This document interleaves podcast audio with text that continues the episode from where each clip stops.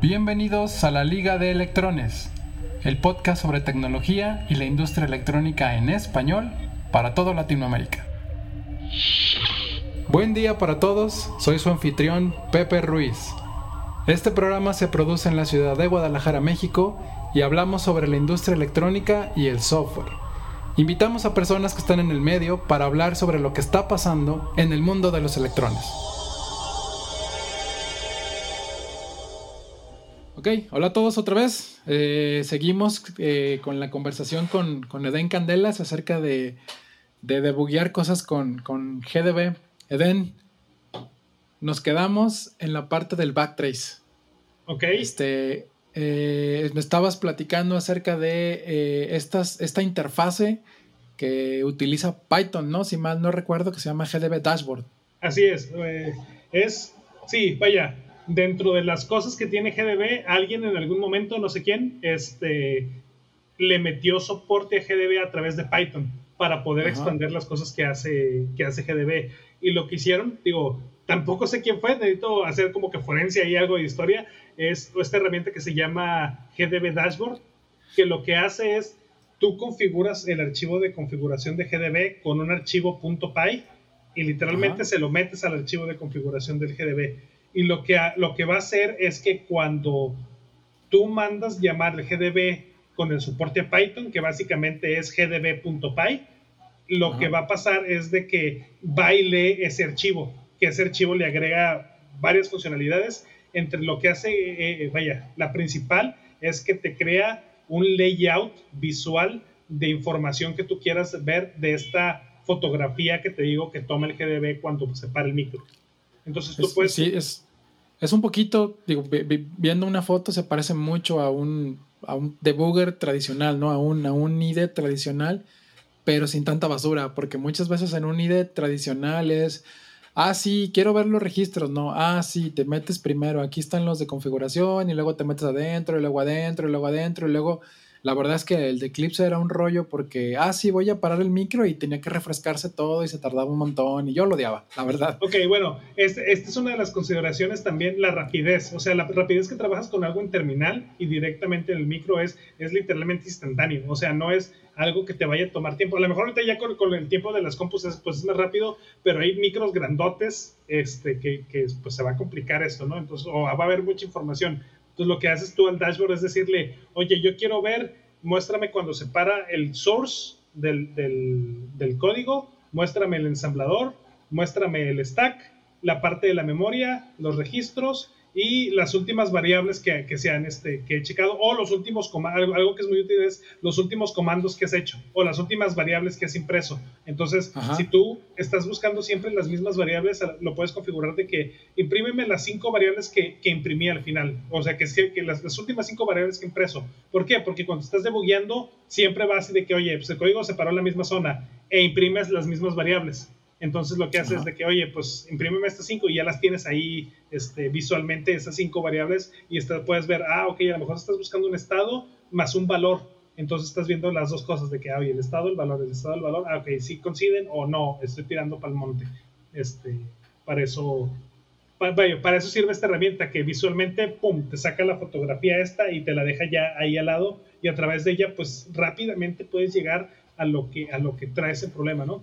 Si no te da la información que, tienes aquí visualmente, pues ya empiezas a hacer la, ahora sí que lo que yo le llamo la parte forense del, del debugging, de es irte metiendo variable por variable o estructura o función a ver qué es lo que estaba haciendo. ¿Qué es la diferencia? Digamos que si ponemos el debugger en tres, en tres etapas, está la fotito que tomas con algo de información con un sprintf, con una, con una, con un, con un printf a, serial. Oye, yo estaba, estaba aquí en el código, estaba aquí y mi variable tenía este valor. ¿Ok? Eso es nada más una foto instantánea de una parte muy chiquita del código, o sea, de una línea de código, básicamente.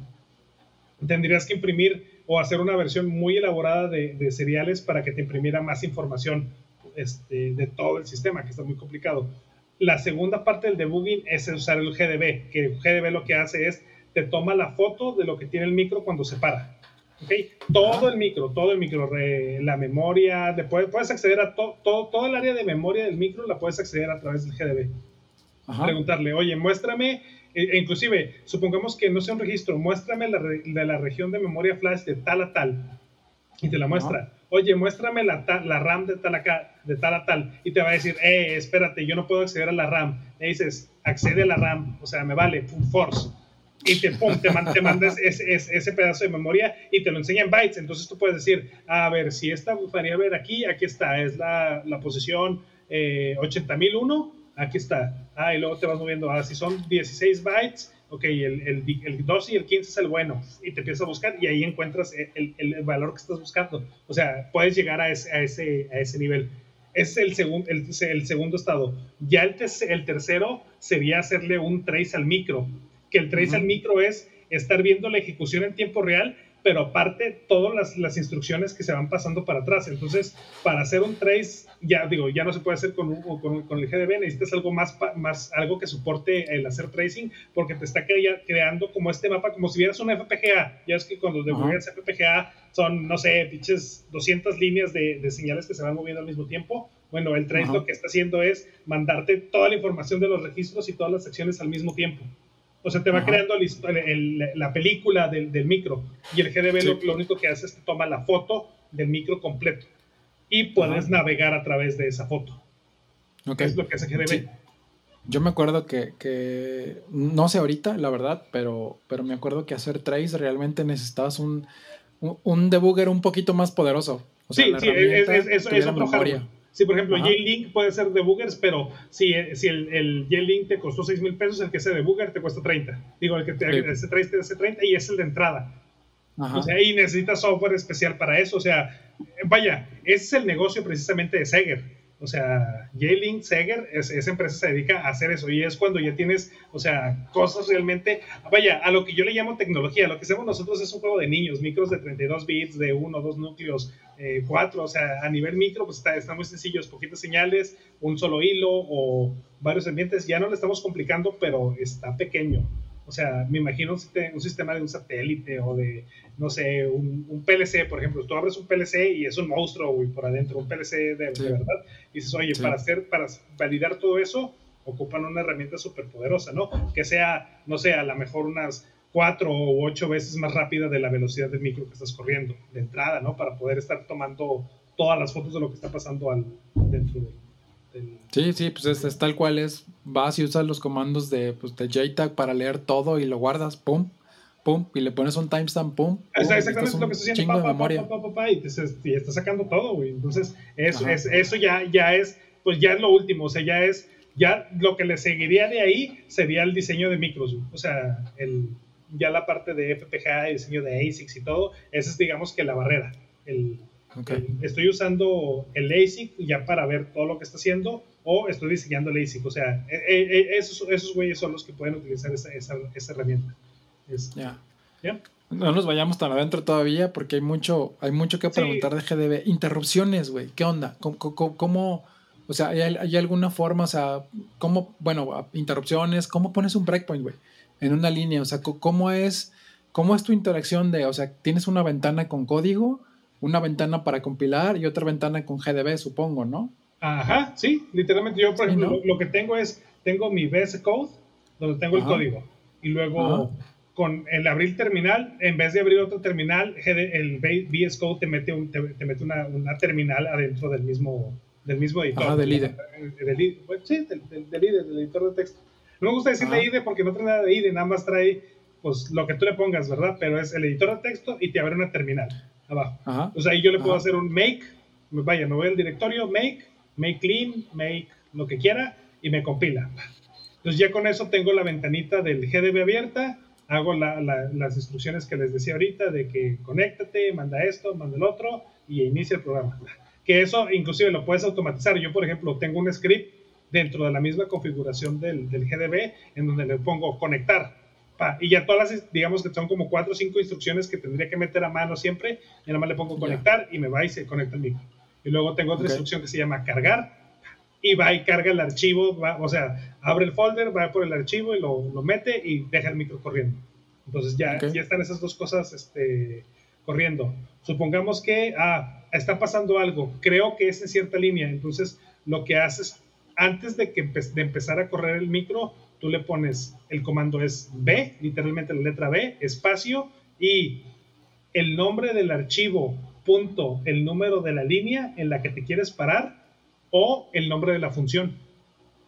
Okay. yo le puedo poner B, espacio, eh, main, enter. Entonces va a ponerme un main, un breakpoint en main. Ok. Entonces cuando arranque el programa se va a parar en main y en ese momento que se para en main me va a sacar la foto esta de, de toda la información. Pero digo, ah, no, yo quiero en la, en la función recibir serial. Entonces le pongo recibir serial. bueno, B espacio recibir serial y eh, empieza el programa, enter. Este, y empieza a correr. Y luego te podrías dar cuenta, ah, chinga, le estoy mandando información serial y nunca se paró, esa función nunca está entrando, ok. O al contrario, de repente, pum, se empieza a parar, pa, eh, corre, pa, se para, corre, pa, algo le está, llamando algo le está llamando, entonces, ah, ok, ya se paró, backtrace, ¿quién me le está... Triggereando. ¿Quién me le está triggereando? Sí, de hecho, hace, hace como seis meses tuve una, una bronca ahí con, con un micro, con el SAM D51, porque estaba haciendo un chorro de cosas, ese micro, lo que, vaya, digo, ese que tenemos como 12.000 líneas de código, entonces está haciendo un chorro de cosas y de repente, pum, tronaba, tronaba, tronaba y no entraba en unas funciones y yo, pues vaya, empiezas con el backtrace y luego te vas, este, ah, bueno, la ventaja, digo, así como los IDEs están los, los iconitos estos de step into, step out, eh, ¿qué otro sale? como que terminar, eso, eso lo puedes hacer también en, el GDB, o sea, tienes el S y la N, es S es step into y la N es salta a la siguiente, a, la siguiente función. Entonces, pues estaba así de que, oye, pues buscando S, S, S, S, S, S, oye, pues el código está, güey, está, y luego ya cuando lo dejaba corriendo solo, tronaba, güey. Y era un caso muy particular, si le cargaba una configuración y luego otra, ahí, pum, se daba. Pero si cargaba las configuraciones separadas, no pasaba, güey. Chinga, ¿qué está pasando? ¿Qué está pasando? Entonces ya, oye, que también el, ponerte en mentalidad GDB es de, decir de que, oye, ya, esto se puso serio, ¿no? O sea, ya tengo que hacer el cablerío y empezar a debuguear en DGDB. Lo puse y de repente, pa, o sea, se paraba el micro, este, y ya chinga, el stack me muestra una función que nada que ver, ¿qué pedo? Iba y me metía, oye, pero esta función está, es lo que te decía ahorita, está en otra parte del código, güey, o sea, nada que ver con, con, donde me estoy viendo reflejado el problema en, en, unos archivos de configuración, en unos módulos. ¿Qué estaba pasando? En la función de supervisor tenía una situación en la que hacía que un callback estuviera en chinga, güey. siempre. Entonces, ese callback hacía que no entraran las demás funciones, güey.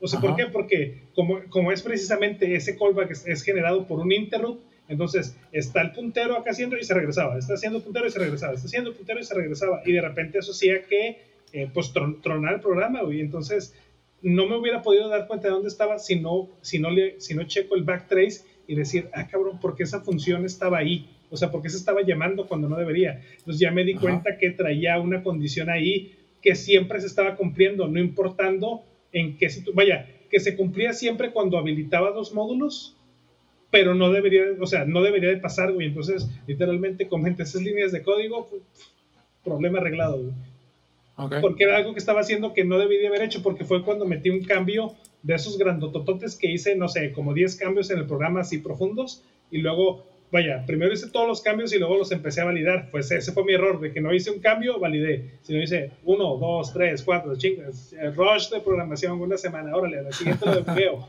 y pum, me empezó a tornar, güey, como, como chiflador, güey. Entonces, de qué madres. Y me tardé como una semana en arreglar ese pedo, una o dos semanas, O sea, estuvo. Todo Por eso, ¿no? Como, como programador de los, de los ochentas que era de, güey, para compilar necesitas reservar la compu, entonces, este, no puedes compilar nada, tienes que asegurarte que lo que tienes en tu, en tu ventana jala porque mandas a, a compilar, se va a tardar un chingo y si no ya perdiste tu turno, el que sigue, güey, y, ahí te la llevas. Exactamente, que es algo que perdemos ahorita por la, por la facilidad que, que está, no, oye, la cagué, ah, carga el micro, carga el micro, está, está bien. Yo de hecho, bueno, relacionado a este, había hecho una analogía que, que igual quería para, para, los que escucharan, es cuál es la diferencia entre el, el debuguear normal y el debuguear serial, es o, o, la parte esta de programación de micros, es, Haz de cuenta que yo lo veo es como si entraras a una fábrica y tú eras el encargado de que toda la fábrica funcione bien, pero solo puedes llegar hasta la recepción. Ok. Ok. Tú sabes que dentro de la fábrica hay ciertos procesos, hay, cierto, hay un almacén, hay material que se mueve de un lado a otro, pero tú no puedes pasar, güey. ¿Ok? Ajá. Entonces tú le tienes que decir a Main qué es lo que tienes que, qué es lo que tiene que hacer, que Main es el chalán, güey. Entonces tú lo que haces a Main es, oye, necesito que me envíes la información del puerto serial, me traigas la información del puerto serial. Entonces Main abre la puerta, se va y tú no lo ves, güey. Regresa y te trae la información del puerto serial. Ahí está. Ahí está. Entonces, de que, ah, bueno, la voy a enviar. Ah, bueno, si, si ese, ese papelito que me, traje, que me trajo Main dice 5, le voy a decir a LED 5, bueno, a Main que vaya a LED 5 y lo ponga. Entonces, toma. Main, ve y prende el LED 5. Y Main se mete a la, a la fábrica otra vez y ve y pre- prende el, el LED 5 y regresa. Cuando estamos debugueando por serial prints, es como si a Main le diéramos un radio. Simón. ¿ok? Entonces decimos, cuando prendas el foco, me dices por el radio, ya prendí el foco. ¿Ok? Entonces ahí ya, ya avanzaste, güey. Ya, no- ya no esperas a que regrese main, güey. Ya, ya este, estás es, con el radio y ya de repente nada más escuchas, ya prendí el foco. Ah, ok, ya prendí el foco. Ah. Ahora vete para allá y haz esto. Sí, exactamente. Y tú, venme y acá, tú- y tú tú estás en la recepción, güey, y no ves nada, güey. Está, este, pues, estás viendo Sí. ya a la secretaria ahí haciendo de ojitos nada más, pero pero esto radio. Ese es el serial print. ¿Qué es lo que hace el GDB, güey? El GDB es como si tú tuvieras una foto de la fábrica por arriba y cuando paras, en cualquier momento le pones stop, el dron toma la foto y te la imprime, güey. Aquí está, güey. Entonces tú puedes ver main dónde está, pero aparte estás viendo qué hay en serial, qué hay en LED, qué hay en la, en, la, en la bodega, que es la memoria, qué hay en, en materias primas, que sería la flash, y, que, y en esa flash, cómo se llama cada una de las cosas y qué hay en cada cosa. Es- e- ese sería como que una analogía de, de debuguear por serial a debuguear por GDB. O sea, en GDB tienes una foto de dónde está todo en ese momento. Entonces tú la tienes enfrente y tú puedes saber, ah, cabrón, main está en serial y acá tengo este otro valor y luego, a ver, bueno, vamos a, vamos a ponerle un breakpoint, vamos a parar este pedo, pero hasta que main regrese y prende el foco. Y le pones un breakpoint cuando, cuando pone el foco, el, cuando prende el LED. Entonces, va a ser main, va a ir por el serial, va a prender el foco, cuando llegue el foco, pum, te va a tomar la foto. Y te va a decir, ah, cabrón, cuando está en la foto, debería de estar, cuando estaba, cuando está, cuando yo creo que iba a llegar a prender el foco, el güey andaba Ajá. en flash. ¿Por qué estaba Ajá. allá? ¿Ok? Simón, el vato anda completamente perdido. Está, per- está perdido, exactamente. Entonces, e- esa es como que mi, mi analogía para aterrizarlo un poquito de, de, de serial print contra, contra Flash. Ok. ¿ok? Y si le metemos el, el trace, este, eh, ¿qué es el trace? Pues el trace sería tener cámaras de video en todos lados, pero estás viendo la- el monitor y estás viendo, pues, pinches 20 monitores al mismo tiempo, estás viendo qué está pasando en todos lados. Ok. E- e- esa es la, la diferencia, digamos, que entre esas tres cosas, entre debuguear por serial, debuguear por GDB o, de, o por debugger y debuguear por tracing. Ok. Y, y, por ejemplo, ahorita en GDB, ¿qué es lo más, pues lo más complicado que has visto que hace? O lo más chido que dices tú, esto no lo hace, este, o sea, esto no lo puedes hacer con un IDE normal. O sea, digo, ah, supongo que tiene que ser algo así como, como lo, lo- lo que nos enseñaste ahorita del, del, del dashboard, ¿no? Esta capacidad de agregarle cosas, ¿no? Supongo que puede Sí, ser es, una- es que, por ejemplo, cosa. tú puedes hacer, hacer un script de que dices, ok, yo estoy rastreando este módulo y me interesan Ujú. estas cinco variables. Entonces tú Ok. haces un script donde sea P esto, P otro, P aquello, P esto. Entonces cuando paras el, el, el- el debugger, cuando paras el micro, le pones tu script. Por ejemplo, que el script se llame ver. Ver, vamos a ver. Ver, enter. Ajá. Y pum, te pone las cinco variables que, que, quieres ver, güey, nada más. Ok. O, por ejemplo, que, que, que quieras que, o sea, que en ese mismo script, que si tú le pases como argumento, bueno, o le, quieres poner una un, un valor a ciertas variables, le pongas el valor, lo corras, le mandes enter y veas cuál fue el resultado. Entonces empiezas a jugar con, con los valores de esas, va- de esas variables para ver qué está pasando. Ok. ¿sí? Y lo puedes hacer eh, en tiempo real, más o menos. O sea, paras, pones, paras, pones. Y si nada más estás usando un micro que no se esté comunicando con otras cosas que sigan en su pedo, este, pues lo vas a poder debuguear bastante bien. ¿dónde, ¿cuáles son las limitantes? Por ejemplo, Nordic. Nordic trae la madre esta del soft device y aparte tienes un protocolo de comunicación muy estricto. Entonces, tú no puedes debuguear a fondo la parte de Bluetooth, al menos con un debugger, porque uno, no tienes el código fuente del soft, del soft device. Entonces no puedes ver lo que está haciendo toda esa sección, de todo ese binario que te deja Nordic ahí en, su SDK. Y la segunda es, si tú paras el micro, lo que va a pasar es que el Bluetooth se va a perder sincronía y te va a desconectar. Sí. Entonces ya te, ya te saliste. Y lo mismo pasa con el Wi-Fi. El Wi-Fi también, a mí, lo que me ha pasado, te, usamos mucho el módulo, el WinC 1500 de, de Atmel también, de Microchip. Entonces, tenemos el módulo Wi-Fi y tenemos el micro.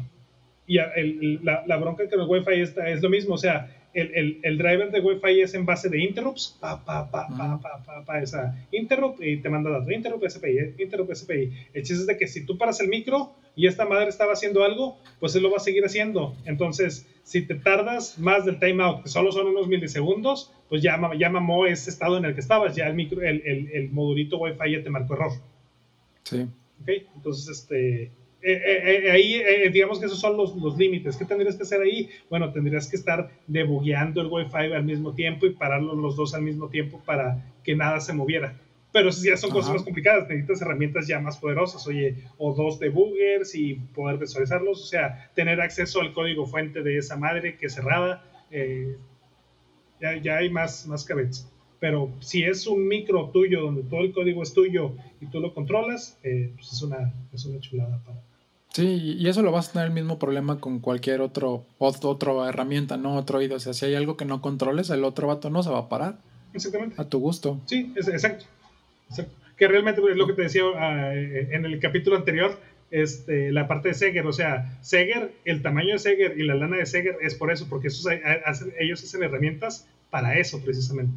O sea, para, hacen herramientas para developers de alto nivel, o sea, de, y de alto nivel, no, no quiero decir de alto nivel de aplicaciones, sino de, de empresas que ya, o sea, que, que, pueden pagar licencias de 10 mil, 20 mil dólares por una pieza de software que les ayude a debuquear su, sus desarrollos más rápido, ¿no? O sea, es más caro el tiempo de el, tiempo que va a tardar el ingeniero en resolver el problema. Sí, sí lo resuelve. Que, que, lo que cuesta, ajá, que lo que cuesta la herramienta para resolver el problema, ¿no? Sí, y, y, más, por ejemplo, en un ambiente como en Estados Unidos o, en, ahora sí que vamos a ponerle en países primermundistas donde a lo mejor el, el, presupuesto para ese proyecto está marcado en los cientos o millones de dólares. Entonces, parte, o sea, 10 mil dólares por la herramienta, pues va dentro de ahí. Cuando, digo, al nivel que estamos nosotros, 10 mil dólares por una herramienta es, damn, los quiero para el proyecto, pero pues es parte, parte del show. Sí, no, ahí, ahí se va la nómina de quién sabe cuánta gente, ¿no? En lugar de, en lugar de una herramienta chida, así sí está cabrón. Sí. Este, otra cosa que, que, que, que, he visto que de repente hacen, que, me gustaría explorar es la, la, automatización, porque de repente sí es como como si quieres tomar un trace, por ejemplo, con, un osciloscopio o con un Logic Analyzer, o sea, existen estas formas como de generar una, una señal, un estímulo extra por fuera para, para estos equipos, para que se congelen en ese momento, ¿no? O sea, un trigger externo. Y, he, visto que hay gente que, realmente utiliza el, GDB server o, y, junto con un, con un Python script para, hey, ya generé esta condición, ya se generó en el código esta condición, entonces en ese momento lo paro. Así, porque, ¿por qué? Porque realmente tú no quieres meterle una condición extra al micro porque le metes la condición y si jala, ¿no? Levantar un GPIO, por ejemplo. Este, pero si puedes estar leyendo todo el tiempo una, una variable o un buffer y estarlo comparando en el momento en el que falla, en ese momento levantas tú alguna otra cosa este, y, y tu, tu, tu, computadora, o sea, donde está corriendo tu GDB server o tu aplicación, puede aventar ese trigger a un equipo externo y se congela y ya realmente estás viendo como un, o sea, algo un poquito más cercano. Eso he visto que lo hacen y que es muy difícil hacer con un IDE tradicional. Sí, bueno, es, es la parte del el poder este de la terminal. O sea, tú lo que puedes hacer es, oye, ponle, no me acuerdo cómo se llama el comando, ah, es, el watch, pero el, el watch sobre una variable. Entonces le dices, watchea esta variable y cuando tenga el valor 3, te paras. Entonces tú le pones en el script de que cuando pases es lo que dices tú, oye, cuando pase eso, haces a lo mejor un script en Python para que por ejemplo por un GPIO de la compu, de una Raspberry Pi o de algún sistema embebido de Linux, te, levanta el trigger del osciloscopio. Que está medio complicado de, hacer, pero digo, sí se podría. O sea, ¿por qué? Porque estás este, checando las variables. ¿Cuál es el único problema? Es que dependiendo del nivel del debugger que tengas, que es lo que te digo, de los J-Link baratos a los caros, es si tú pones a hacer el watchdog a una variable de, que está entrando a una función que está siempre cambiando, se va a lentar, güey, bien cabrón. O sea, si traes un micro de 48 MHz, se va, se va a pasar a 800K, güey. O sea, le, le, pesa. Si tienes un debugger más grande, ese sí, güey, sí le vale, le vale madre. Entonces, es ahí donde empieza a entrar la, la categoría de la, pues del, del, tamaño del, del, debugger, ¿verdad? El Blackmagic Pro, este que te digo, sí le batalla cuando le pongo, cuando guacheo variables que no son esporádicas, güey. O sea, si es una, variable que está en chinga, o sea, como cada vez que cambia te, está, está, está checando, este, pues está en chinga. Lo que puedes hacer es que le pongas de que nada más estés buscando, o sea, ve esta variable, pero hasta que entre este valor. Entonces así no, no, está parándose cada ratito, sino nada más hasta que compre ese, valor, pum, te para el... te lo para. Ok. Sí, está, está, está, está padre. Este, pues Eden, se nos está terminando ya casi el tiempo. Eh, ¿Dónde te puede eh, localizar la gente por si quiere ahí cotorrear? Yo sé que eres muy activo en Twitter, entonces, este, ¿dónde te localiza la gente? ¿Dónde te puede interrumpir, güey? Básicamente, Twitter es la única red social que, checo constantemente. Entonces, en Twitter estoy como arroba el mundo verde es.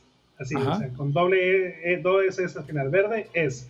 Y ahí, si quieren preguntar cualquier cosa, si quieren cotorrear de cualquier cosa de makerismo, electrónica, tecnología, ciencia, mucho espacio, mucho anime, juegos de mesa, este, ahí, ahí me, pueden, me pueden encontrar y, me gusta rantear, entonces si quieren, si quieren conversación, soy como el meme ese de, de Facebook que vi alguna vez donde pone una señora, no, pone una chava o una señora en Facebook de que se mete en un grupo y pone busco señora para pelear y le contesta a otra, ¿qué quieres, hija de tu? No sé qué.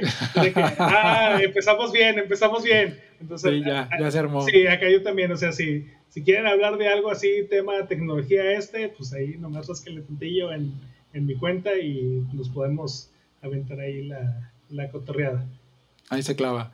También te vamos a estar molestando, yo creo, para, para algunos otros temas. Digo, la idea es como irnos metiendo poco a poco en otros, en otros mundos. Hay otro par de temas que me gustaría cotorrear contigo, pero hay, hay más gente en la cola que quiere, que quiere entrar al programa y, echarse una cotorreada ñoña al respecto de la electrónica. Entonces, este, ahí te vamos a molestar después. De... No, no te pones cualquier, cualquier tema, ya sea aquí o en, en el podcast con, con, Andrés o en cualquier otro lado, digo, con que le pongan ahí, ahí, ahí andamos. O también si me invitas y hay chevecitas de, de, por medio.